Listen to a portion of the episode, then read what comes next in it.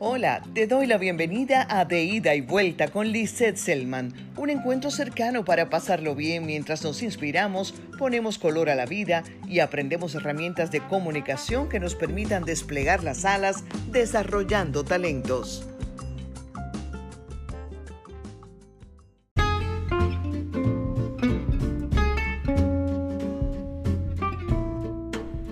Para hablar de comunicación eficaz, antes habría que comenzar definiendo los conceptos de comunicación y eficacia. Comunicar es transmitir un mensaje. Estoy segura que lo sabes, claro. Pero es importante saber también que ese mensaje se transmite igualmente de forma inconsciente a través de nuestro cuerpo, los gestos, la mirada, la vestimenta, los colores, la postura, el silencio, el tono de la voz y hasta la energía que emana de nuestro ser a través del estado de ánimo y actitud. Como ves, comunicar es mucho más que escribir o verbalizar un mensaje.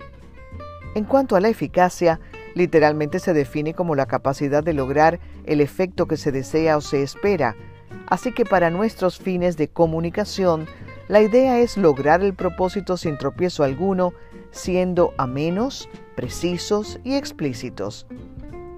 Lo cierto es que el lenguaje mediante las palabras es insuficiente para transmitir sentimientos y emociones con la misma eficacia que como lo hacemos con el lenguaje corporal y sobre todo con los hechos, mientras que el lenguaje verbal a veces puede ser interpretado por el receptor de manera distinta a la intención que tiene el emisor. Por cuanto, para que la comunicación sea eficaz, debe ser clara, precisa y objetiva, pero también emocional, es decir, sintiendo lo que se dice. ¿Cuáles son los aspectos importantes a tomar en cuenta? Los enumero. Claridad. El mensaje debe ser fácilmente entendible por cuanto los términos deben estar siempre adecuados al público al que nos dirigimos y también a las circunstancias.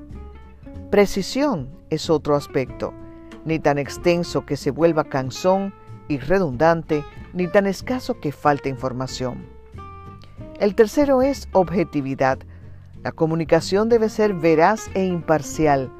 Las suposiciones, es decir, comentarios sin fundamento, pasan de ser informaciones para transformarse en elucubraciones que distorsionan la verdad y en consecuencia la credibilidad del emisor. Si de emitir una opinión se trata, lo cual es válido, es aconsejable especificar que se trata de una percepción personal sobre un hecho, resguardando así la integridad tanto tuya como de la información en sí. Siguiente aspecto, autenticidad. El emisor debe ser auténtico, una condición que en vez de ser lo normal, se ha convertido en un arte en estos tiempos de falsas apariencias. La comunicación, la verdadera comunicación, la que es eficaz, se define también por la certeza, la emoción o sentimientos al emitir los mensajes y por supuesto por la autenticidad. Ser auténticos es tener ideas y conceptos claros, es creerlos de tal manera que somos capaces de transmitir con actitud lo que creemos, con respeto, pasión en equilibrio, lo que de por sí es ya un desafío. Siguiente aspecto, lenguaje corporal coherente. La mayor parte del mensaje se transmite por la vía no verbal, así que si la exposición es presencial o a través de video o televisión, el cuerpo, los gestos, la mirada, la actitud, la vestimenta dicen mucho más que las palabras. Por tanto, es importante que tengamos siempre presente que aún antes de verbalizar una sola palabra, ya estamos emitiendo mensajes que cada quien tendrá la libertad de interpretar. En consecuencia, nuestro objetivo ha de ser que tal interpretación sea la correcta. Aspecto final. Comunicación escrita correcta. Tal corrección se refiere a la redacción y a la ortografía, pues ambos aspectos, además de ser manifestaciones de nuestra imagen, inciden también en la eficacia de la comunicación. Una redacción que obvie la estructura coherente del mensaje evitará su comprensión por cuanto respondiendo siempre al qué, quién, cómo, cuándo y dónde, ha de tener orden y sentido, incluidos los datos accesorios que mejoran la información. El lenguaje escrito, igual que el verbal, expone el nivel de la persona que lo ejecuta. Considéralo si deseas elevar el tuyo y ganar respeto frente a los demás. Y concluyo este episodio con una significativa frase de Confucio, como todas las suyas.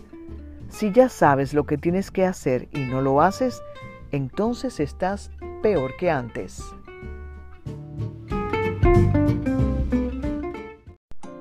Hasta aquí hemos llegado en este capítulo. Te deseo buena vida. Visita mi página web liselman.com y búscame en las redes sociales como arroba liselman y hagamos más fuerte nuestra comunidad. Te extiendo mi gratitud y la invitación a encontrarnos en el próximo capítulo de Ida y Vuelta.